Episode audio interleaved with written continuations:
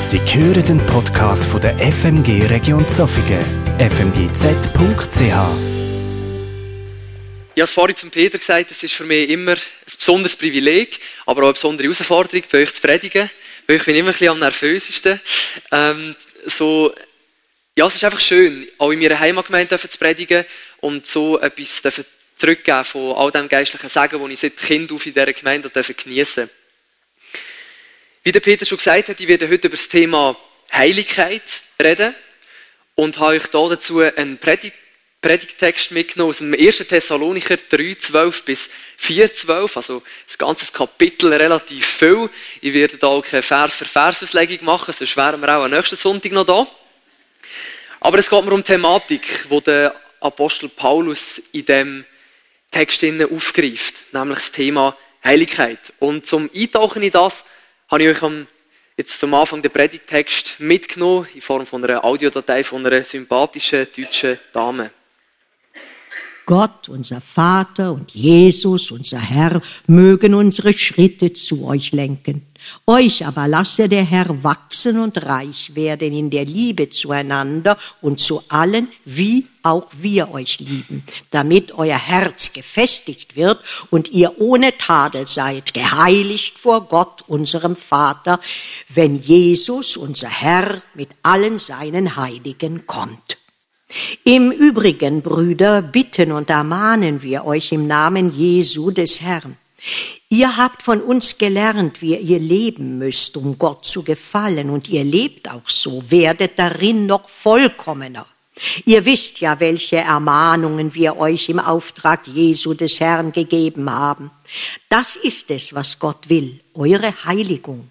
Das bedeutet, dass ihr die Unzucht meidet, dass jeder von euch lernt, mit seiner Frau in heiliger und achtungsvoller Weise zu verkehren, nicht in leidenschaftlicher Begierde wie die Heiden, die Gott nicht kennen, und dass keiner seine Rechte überschreitet und seinen Bruder bei Geschäften betrügt, denn all das Recht der Herr, wie wir euch schon früher gesagt und bezeugt haben. Denn Gott hat uns nicht dazu berufen, unrein zu leben, sondern heilig zu sein. Wer das verwirft, der verwirft also nicht Menschen, sondern Gott, der euch seinen heiligen Geist schenkt. Über die Bruderliebe brauche ich euch nicht zu schreiben. Gott selbst hat euch schon gelehrt, einander zu lieben, und danach handelt ihr auch an allen Brüdern in ganz Mazedonien. Wir ermuntern euch aber, Brüder, darin noch vollkommener zu werden. Setzt eure Ehre darein, ruhig zu leben, euch um die eigenen Aufgaben zu kümmern und mit euren Händen zu arbeiten, wie wir euch aufgetragen haben. So sollt ihr vor denen, die nicht zu euch gehören, ein rechtschaffenes Leben führen und auf niemand angewiesen sein. Wow ein wahnsinnig starker Text, wo der Paulus da verfasst. Der Herr lasse euch immer mehr wachsen in der Liebe zueinander, dass eure Herzen stark und untadelig seien in Heiligkeit vor Gott, unserem Vater. Gott hat uns nicht dazu berufen, unrein zu sein, sondern heilig zu sein. Denn das ist der Wille Gottes, eure Heiligung. Amen oder Amen. Jetzt könnten wir Gott heimgehen. Gut, schön, haben wir es geklärt. Wow, super, danke vielmals, Paulus. Aber, nein, irgendwie hat mich das nicht so ganz befriedigt. Ich habe den Text gelesen und dachte, wow, jetzt, es hat der Paulus geschrieben, das muss recht aussagekräftig sein, aber ich habe irgendwie nicht ganz verstanden, was er eigentlich damit meint. Also, ja, was bedeutet denn das, wenn er, wenn der Paulus sagt, wir sollen geheiligt werden oder dass es Gottes Willen ist, dass, dass wir geheiligt werden. Heiligkeit ist für mich irgendwie auch so ein abstraktes Ding gewesen, so, so ein Thema, wo man zwar immer darüber geredet hat und viel darüber gehört hat, aber ich habe nicht wirklich verstanden, was, was Heiligkeit tatsächlich bedeutet oder was ich mir jetzt darunter vorstellen könnte, dass es Gottes Willen ist, dass, dass wir geheiligt werden. Und darum habe ich gedacht, wir müssen doch darüber nachdenken, was ist eigentlich Heiligkeit? Und ich glaube, wenn wir ein Verständnis davon haben, was Heiligkeit tatsächlich bedeutet, eröffnet dass uns eine ganz neue Sicht, eine ganz neue Perspektive aufs Wesen von Gott, auf, auf das, was er eigentlich ist in seinem tiefsten Inneren. Und heute Morgen möchte ich euch mitnehmen ähm, in ein paar Gedanken zum Thema Heiligkeit, die ich mir gemacht habe, in ein paar ja, Punkte, die mir aufgefallen sind, wo ich dieser Frage nachgegangen bin, was ist eigentlich Heiligkeit? Was ist eigentlich Heiligkeit, ist äh, auch der erste Punkt, den ich mit euch anschauen möchte. Ähm, weil über das müssen wir uns zuerst mal klar werden. Wir müssen uns darüber Gedanken machen, was das eigentlich bedeutet und was man sich unter dem vorstellen kann. Heiligkeit ist grundsätzlich gesagt eigentlich eine Wesensart von Gott. Es ist einfach gesagt das Erkennungsmerkmal, wo Gott von allem anderen unterscheidet, wo existiert. Heiligkeit ist etwas, wo nur Gott allein hat. Und es existiert neben Gott nichts anderes, wo von sich behaupten oder in Anspruch nehmen, heilig zu sein. Und es gibt ein paar Charaktereigenschaften oder Bereiche in Gottes Wesen, wo sich die Heiligkeit zeigt oder eben darauf hinweist, dass Gott heilig ist. Das ist zum einen die Fülle. Anstatt Fülle könnte ich jetzt als Wort Vollkommenheit brauchen. Das griechische Wort im Grundtext, wo Paulus braucht, wenn er davon redet, in etwas noch vollkommener zu werden oder Vollkommenheit beschreibt, ist Perisoio. Perisoio bedeutet so viel wie im Überfluss haben oder mehr als genug haben. Das mehr als genug haben, das hat Gott in seiner Wesensfülle. Nur der Gott, wo in sich selber Vollkommenheit hat, der, der sich selber vollkommen genügt, weil er keine Ergänzung braucht, der kann auch im Überfluss schenken. Ist das, was der Paulus sagt. Er beschreibt das in einem anderen Brief von ihm, im Römerbrief, in Römer 11, 36, mit dem Wort, denn von ihm und durch ihn und zu ihm sind alle Dinge. Ihm sei Ehre in Ewigkeit. Amen. Und der Überfluss, die, die vollkommene Fülle, das kennt nicht nur der Paulus, sondern schon im Alten Testament begegnen wir dem im Psalmist, im Psalm 23, 5. Und er schreibt, du salbest mein Haupt mit Öl und schenkst mir im Überfluss ein. Der Luther übersetzt dort, schenkst mir voll ein. Aber das hebräische Wort, das dort gebraucht wird, Revaya, bedeutet eigentlich genau das Gleiche wie das griechische Perisoio. Nämlich, es betont explizit den Überfluss von etwas. Also Gott ist nicht der, der den Becher nur bis zum Rand füllt, sondern er ist der, der ihn lässt, überfließen Der Überfluss, die Vollkommenheit, das ist untrennbar verbunden mit Gottes Wesen. Das gehört zu ihm. Weil er die absolute Vollkommenheit darstellt, die Fülle, und ihm nichts fehlt, und er keine Ergänzung braucht, darum ist er eben auch heilig. Und darum kann er uns auch im Überfluss schenken. Und wenn das stimmt, dann können wir eben auch sagen, Gott schenkt uns das, was die Welt uns nicht geben kann. Weil von Anfang an alles schon bei Gott ist und in ihm enthalten ist und er uns eben wirklich das kann schenken was die Welt uns nicht geben kann. Zum anderen zeigt sich das, oder Heiligkeit zeigt sich zum anderen in Gottes Herrschaftsanspruch. Wir haben nicht einen Gott, wo es ihm egal wäre, ob wir Menschen ihn kennen oder nicht. Wir haben auch keinen Gott, wo es ihm egal ist, ob es neben ihm noch andere Sachen gibt oder andere Götter, die über ihm oder neben ihm stehen. Unser Gott ist einer, der als der anerkannt werden wo er ist. Und das ist auch Ausdruck von seiner Heiligkeit. Neben ihm gibt es keinen.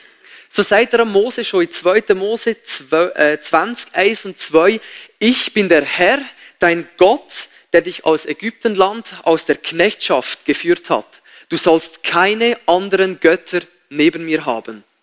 Also wir sehen, Gott duldet es nicht, dass sich irgendjemand auf die gleiche Stufe stellt. So spricht der Herr, der König Israels und sein Erlöser, der Herr Zebot.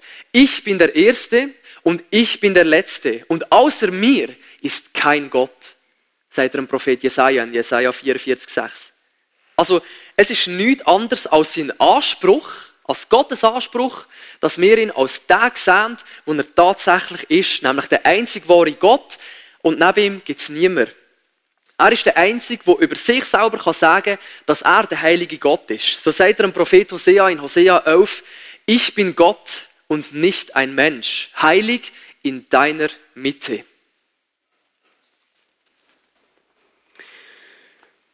Was aber verbunden ist mit dem Herrschaftsanspruch, etwas, was wir im ersten Moment vielleicht nicht immer gerade sehen, ist sein göttliche Offenbarungswille, wo auch Ausdruck ist von seiner Heiligkeit.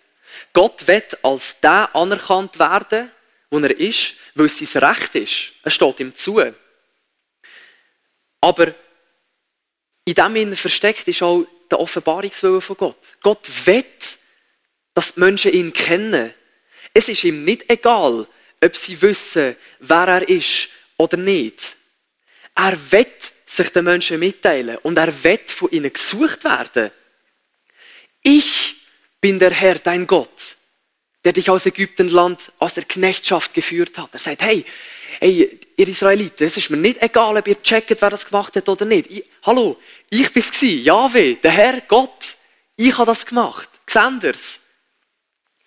Gott gibt sich klar zu erkennen. Er nennt sich beim Namen. Ich bin der Erste und der Letzte. Und außer mir ist kein Gott. Hey, ich bin der Gott, den er in allen anderen Göttern sucht und aber nicht findet. Ich bin der lebendige Gott. Und ich bin Gott. Ich bin kein Mensch, sondern ich, ich bin der Gott. Ich bin der Heilige in deiner Mitte. Ich bin gegenwärtig. Und der Offenbarungswille, wo, wo Ausdruck ist von seiner Heiligkeit, dass er wirklich, also, dass wir dürfen sicher sein, dass es auch stimmt, dass er will, dass wir Menschen ihn erkennen in dem Sinne, ähm, bringt der, bringt der Prophet Ezekiel in Ezekiel 37, 27 so schön zum Ausdruck. Er schreibt, und ich will mit ihnen einen Bund des Friedens schließen. Der soll ein ewiger Bund mit ihnen sein. Und ich will sie erhalten und mehren und mein Heiligtum soll unter ihnen sein für immer meine Wohnung soll unter ihnen sein, ich will ihr Gott sein und sie sollen mein Volk sein, damit auch die Völker erfahren, dass ich der Herr bin, der Israel heilig macht, wenn mein Heiligtum für immer unter ihnen sein wird. Gottes Offenbarungswille hört nicht dort auf, dass er sich den Menschen einfach nur zeigt. Nein, es ist sein explizite Wille, dass er unser Gott will sein. Er hat sich entschieden dazu, sich uns Menschen zu zeigen und mit uns Menschen wollen Beziehung zu leben. Und das in einem Bund vom Frieden. Und in diesem Frieden will er uns erhalten. Und was Gott gesagt hat, das wird er auch tun. Auf das können wir uns verlassen. Weil das bedeutet nichts anderes, als dass Gott sein Willen wird vollenden, weil er heilig ist weil er heilig ist, können wir uns 100% darauf verlassen, dass wenn Gott uns das verspricht und wenn das sein Willen ist, dass er es dann auch wird tun, dass dann wird zur Vollendung kommen, was er gesagt hat. Das ist Ausdruck von Gottes Heiligkeit. Das ist das Wesen vom heiligen Gott. Und dass das nicht einfach nur leere Worte sind, das zeigt uns Gott in der Sendung von Jesus Christus. In Philipper 2, 6 und 7, einem anderen Brief vom Apostel Paulus, steht, er, der Gott in allem gleich war und auf einer Stufe mit ihm stand, nutzte seine Macht, oder man könnte eben da auch sagen, seine Heiligkeit, nicht zu seinem eigenen Vorteil aus. Im Gegenteil, er verzichtete auf alle seine Vorrechte und stellte sich auf dieselbe Stufe wie ein Diener. Er wurde einer von uns, ein Mensch wie andere Menschen. Und mit diesem Schritt stellt sich Gott auf die gleiche Stufe mit uns. Nicht, weil er das muss, sondern weil er das will. Und er gibt uns mit dem schon heute, da und jetzt Anteil an seiner ganzen Fülle. An dem, was er in sich trägt und er in sich hat. Das, der Überfluss. Und schenkt uns mit dem zum Beispiel Kraft, dass wir der Sünde widerstehen können. Die Kraft, Menschen, die uns vielleicht Unrecht da haben, zu vergeben. Kraft, uns fürs Gute zu entscheiden. Kraft in seinem Namen für uns und andere um Heilung zu beten. Die ganze Fülle von dem, die ist jetzt schon da, weil er uns durch Jesus Christus in diesem Anteil gibt. Ein für mich auch sehr wichtiger Punkt aber, wo wir nicht vernachlässigen dürfen, wo auch zu Gottes Heiligkeit dazugehört, und ich glaube, es wäre falsch, sie gänzlich auszuklammern und zu einem Tabuthema zu erklären, ist Gottes heiliger Zorn. Gottes heiliger Zorn gegen die Sünde. Gott hasst Sünde. Gott hasst Sünde. Das sagt er mehr als einisch. Er bringt das zum Teil sogar so stark zum Ausdruck, dass er sagt, Sünde mm, bringt mich zum Erbrechen. Es ekelt mich so sehr an. In Hassinnen ist immer eine Ablehnung gegen etwas enthalten. Und ich glaube, es ist wichtig zu differenzieren, wenn wir von, wenn wir von heiligem Zorn reden oder menschlichem Zorn, menschlichem Hass. Ich glaube, menschlicher Hass ist etwas, wo aus dem Bösen rauskommt, wo unseren Charakter vergiftet, wo uns unrein macht. Aber ein göttlicher Zorn oder der Hass gegen die Sünde ist mehr eine Ablehnung von Gott. Und irgendwann muss er die Ablehnung ja auch haben gegen die Sünde. Weil nur wo eine Ablehnung gegen etwas da ist oder ein Urteil gegen etwas gesprochen wird, dort kann gleichzeitig auch Gnade stattfinden. Nur dort, wo Gericht geführt wird, kann ein Freispruch erwirkt werden.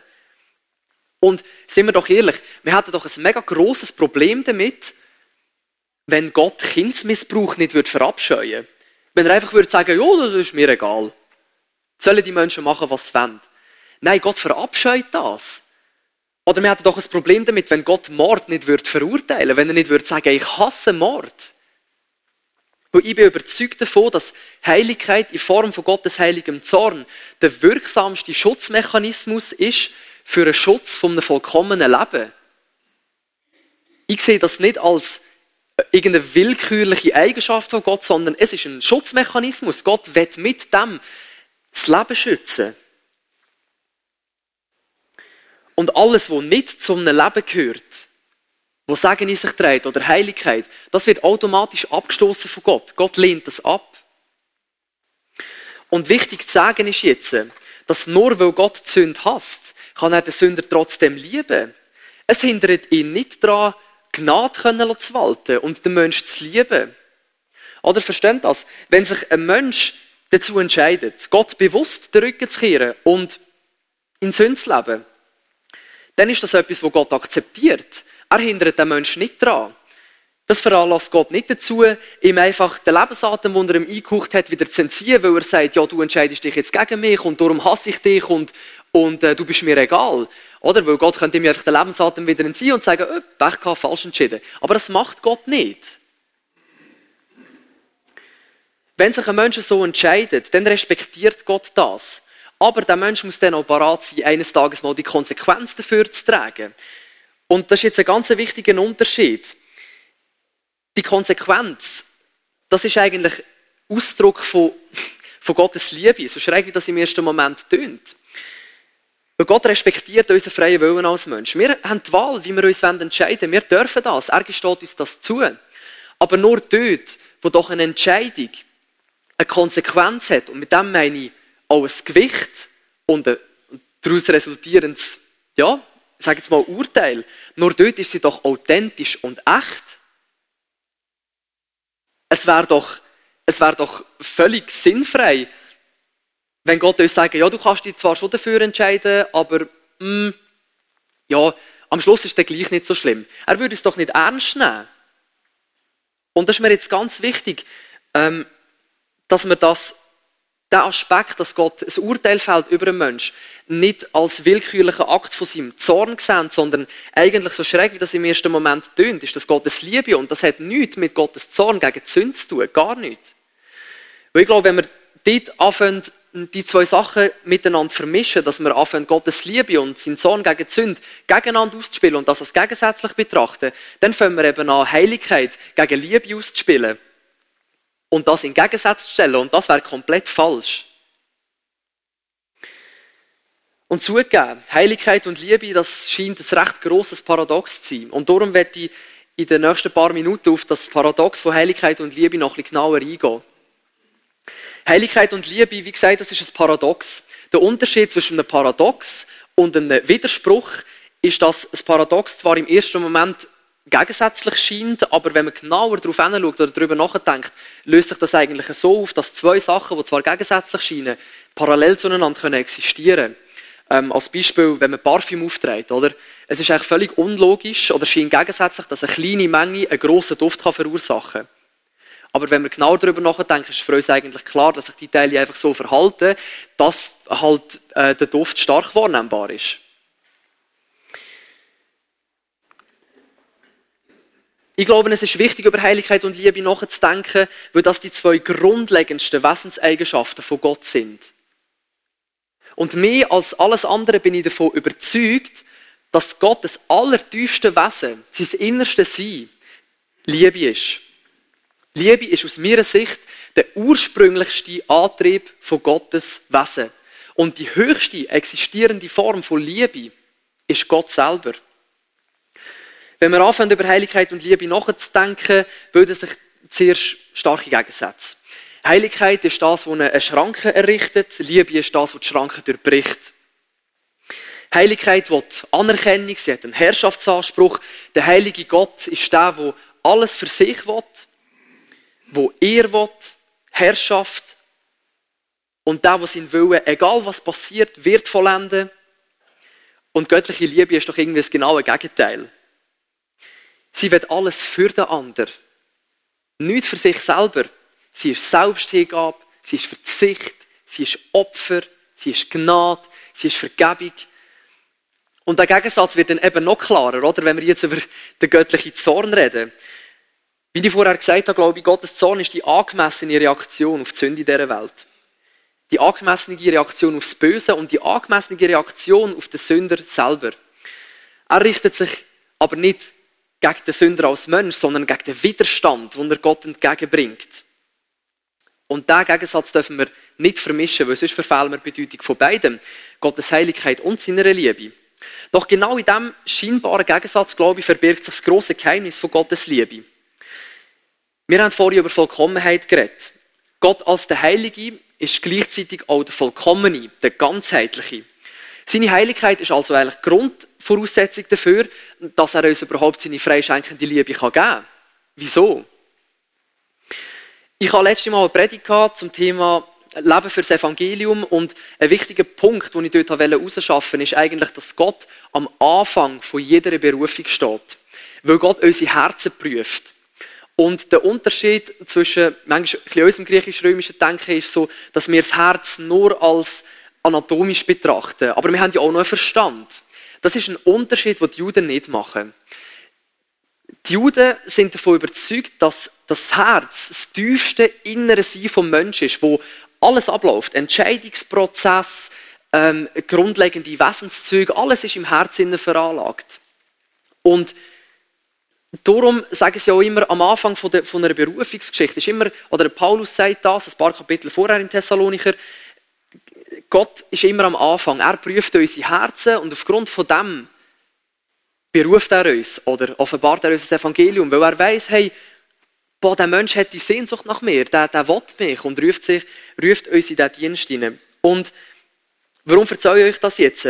Ähm, ich habe dort ausgeführt, dass es für uns Menschen unmöglich ist, uns Gott besser darzustellen, als wir sind. Oder dass wir Gott etwas bringen könnten, was er nicht hat oder dass wir ihm einen Mehrwert könnten generieren Das können wir nicht. Gott ist von Anfang an der Vollkommene. Er braucht keine Ergänzung, auch von uns Menschen nicht. Gott braucht nichts von uns Menschen. Er hat schon immer existiert. Und das hat er auch wunderbar vor uns Menschen bekommen. In ihm haben Gott Vater, Sohn und der Heilige Geist Seit Ewigkeit her Gemeinschaft und Liebe. Also, Gott braucht uns Menschen, das klingt jetzt extrem hart, aber hey, Gott braucht uns Menschen, technisch gesehen, eigentlich nicht. Er braucht nicht unsere Liebe, weil er sich danach sehnt und so einsam ist, oder unsere Gemeinschaft. Nein, das hat er in seiner Trinität drin. Gott, Vater, Sohn und Heiliger Geist. Seit Ewigkeit her Gemeinschaft und Liebe. Wir generieren objektiv gesehen Gott keinen Mehrwert als Menschen. Subjektiv gesehen aber, aus Gottes Perspektive, ist das ganz anders. Gott liebt den Mensch, weil Gott Liebe ist. Er hat sich aus Liebe dazu entschieden, eine Welt zu schaffen und hat sich aus Liebe, aus seinem freien Willen dazu entschieden, dass er Teil dieser Welt sein will. und dass er sich uns wett zeigen und dass er unser Gott wett sein. Und genau das ist die Voraussetzung für das alles. Nur der Gott, wo in sich selber vollkommen ist, der, der sich selber vollkommen genügt und nichts anderes braucht, keine Ergänzung bedarf, nur der Gott kann uns auch in vollkommener Freiheit und aus seinem freien Willen einfach so, nur weil er es will, grundlos lieben. Nur der, der als Schöpfer und Herr schon alles hat und am Mensch nichts schuldet und nichts von ihm braucht, weil alles sowieso von Anfang an schon ihm gehört, der kann freischenkend lieben. Wirklich freischenkend. Ohne Bedingung und ohne Grund. Und so ist doch als Urteil über den sündigen Mensch die Voraussetzung für die höchste Liebe. Nämlich die Liebe, die der Sünder kann lieben Oder durch die Heiligkeit wird der Sünder zum Verurteilten. Weil Gott die Sünde durch seine Heiligkeit muss verurteilen. Oder er muss sie ablehnen. Aber durch die göttliche Liebe wird der Sünder zum Gerechten vor Gott und ihm ist die Sünde ganz vergeben. Und nur dort, wo Gottes Heiligkeit und das daraus folgende Urteil über den Sünder ganz ernst genommen wird, nur dort können wir auch wirklich verstehen, was es eigentlich bedeutet, wenn Gott uns ohne Grund einfach so, weil er es will, freischenkend liebt und uns seine Gnade zuspricht.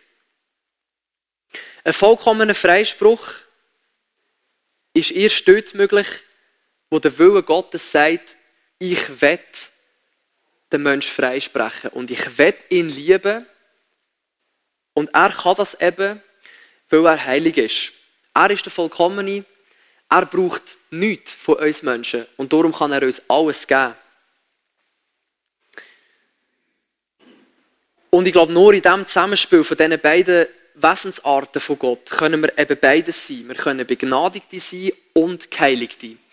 In Jesus Christus, wo sich Gott den Menschen vollkommen hingegeben hat und offenbart hat, holt uns Gott in die ursprüngliche, vollkommene Gemeinschaft zurück. Und aufgrund von dieser Gemeinschaft, wo wir wieder mit ihm haben, heissen die Gläubigen eben die Heiligen. Weil wir jetzt wieder Anteil haben an der Heiligkeit Gottes durch die Gemeinschaft mit ihm in Jesus Christus, durch den Heiligen Geist. Und wir werden wiederhergestellt, vollkommen wiederhergestellt, indem dass wir geheiligt werden. Versteht ihr? Gottes Heiligkeit ist der schönste Beweis dafür, dass wenn Gott uns freispricht und er uns sagt, dass er uns liebt, dass das tatsächlich stimmt und dass das an keine Bedingung geknüpft ist. An gar keine Bedingung. Und genau darum müssen wir eben auch nicht Angst haben, dass uns Gott den Freispruch einfach so willkürlich, weil er sich vielleicht anders entscheidet, wieder wegnimmt. Das kann er gar nicht. Gott, wir können einfach, einfach gesagt, könnte man sagen, Gott kann keine halbe Sachen machen, weil er von Anfang an der Ganze ist. Und darum ist es unmöglich, dass Gott uns jemals das, was er uns versprochen hat, in Jesus Christus, wieder wird wegnehmen Das kann er nicht. Er hat sich in seinem Willen dazu entschieden, dass er es nicht so machen will. Und sein Willen, haben wir vorhin gesagt, das ist Ausdruck von seiner Heiligkeit. Sein Willen wird er zum Ziel führen. Er wird machen, was er beschlossen hat. Und da ändert sich gar nichts dran. Verstehen Sie, das ist so wichtig. Liebe ohne Heiligkeit oder Heiligkeit ohne Liebe, das geht nicht auf. Da fehlt ein grosser Teil.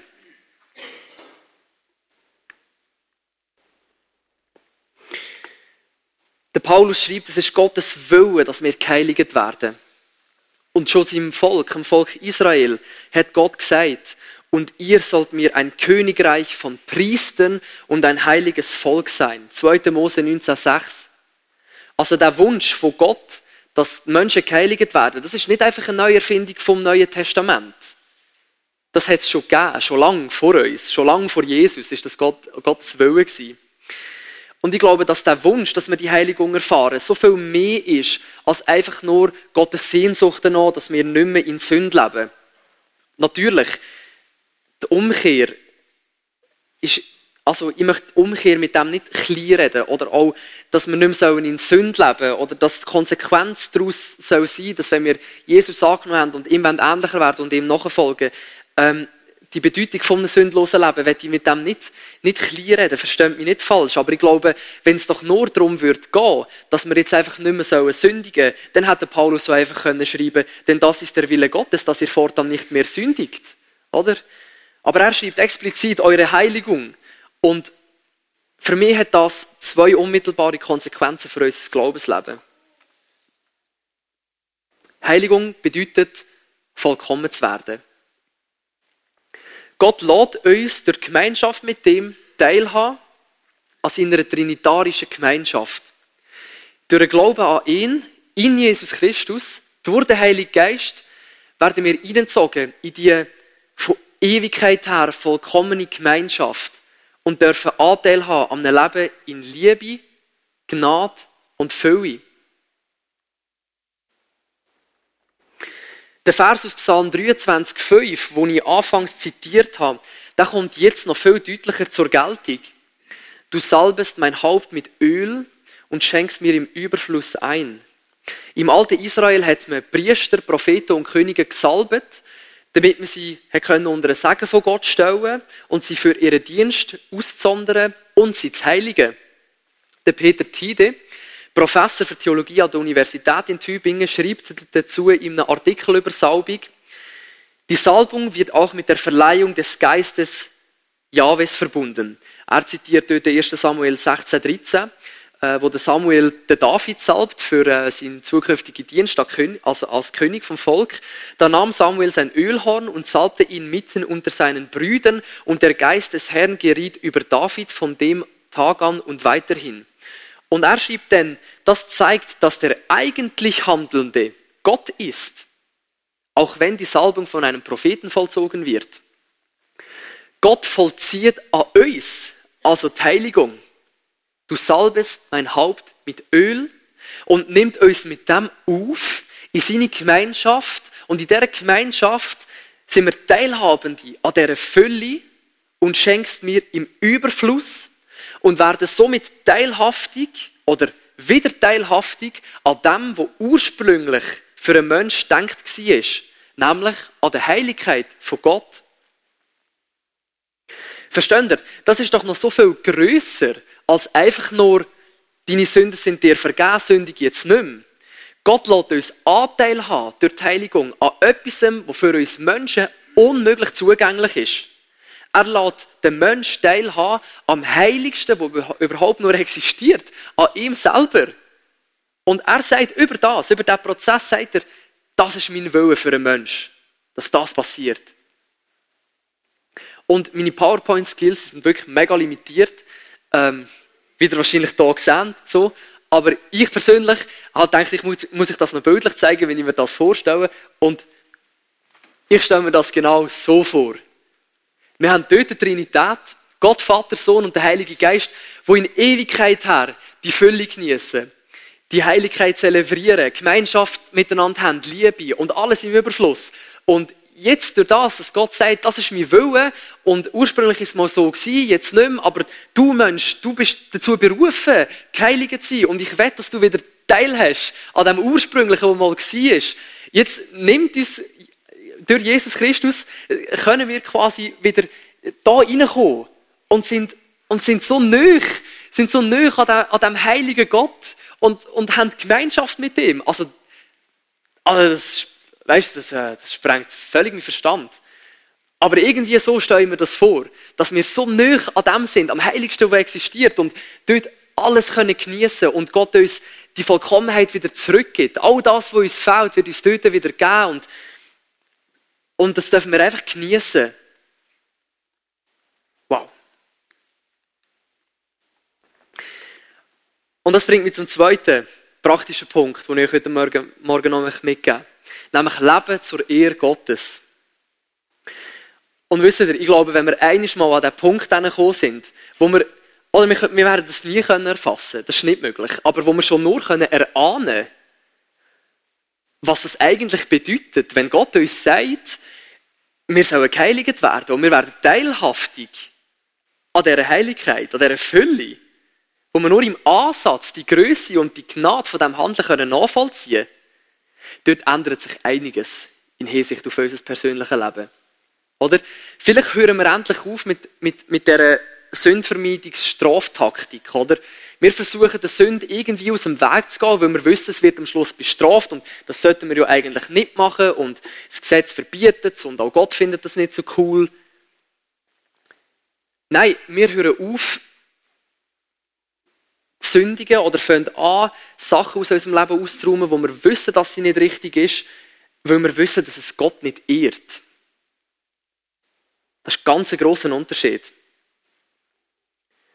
Weil dann ist es eben nicht ein Angst haben vor der Strafe, die könnte aus dem resultieren, sondern ein bewusst, Aufricht, ein bewusst Ausrichten auf Gott, ihm, wo wir alles zu verdanken haben, und im Gegenzug will er nichts, außer das, was ihm eigentlich sowieso schon lange wird zustehen, dass wir ein Leben führen, das ihn ehrt.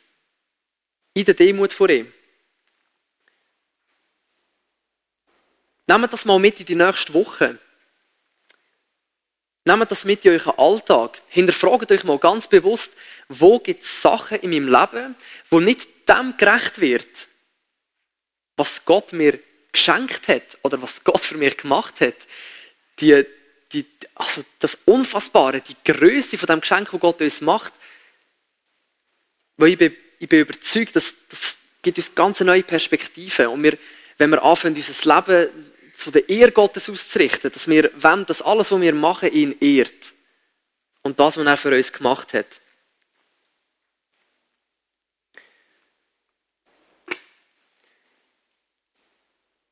Traut euch, einen Schritt zu machen, ich nenne es mal von einer passiven in eine aktive Handlung hinein. Ich glaube, es lohnt sich. Oder, ähm, ja, wie der Paulus das eben sagen würde, äh, lasst uns vollkommener werden in dem.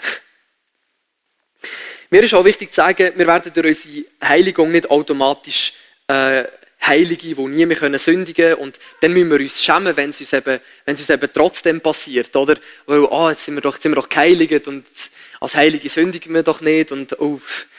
Nein, das glaube ich nicht. Der Paulus schreibt ja explizit in 1. Thessalonicher 4,1, weiter, Brüder und Schwestern, bitten und ermahnen wir euch in dem, ähm, ermahnen wir euch in dem Herrn Jesus, da ihr von uns empfangen habt, wie ihr wandeln sollt, um Gott zu gefallen. Und dann schreibt er dort, was ihr ja auch tut, dass ihr darin immer vollkommener werdet. Also ich glaube schon nur, der Weg, der Prozess, der hier beschrieben wird, der gefällt Gott. Es geht nicht darum, dass wir jetzt einfach von heute auf morgen perfekt werden und es darf, darf uns nie mehr Fehler passieren, ähm, sondern es, ich glaube, es geht darum, dass man sich auf einen Prozess einlädt. Und der Prozess, wo man sich darauf einlädt, der gefällt Gott. Weil er merkt, das ist ein Mensch, der sich danach ausstreckt, der sich danach sehnt, ein Leben zu führen, das mich ehrt. Und aus dem heraus wird uns in diesem Prozess dann auch automatisch klar, dass wir uns von, Sünden fernhaben ähm, weil sie eben nicht zum Leben gehören, wo nach Gottes Willen ist, weil sie nicht irrt, oder? Und so versuchen wir stets in diesem Veränderungsprozess zu bleiben und automatisch sind wir durch diesen Prozess auch immer sehr nahe an Gottes Herz.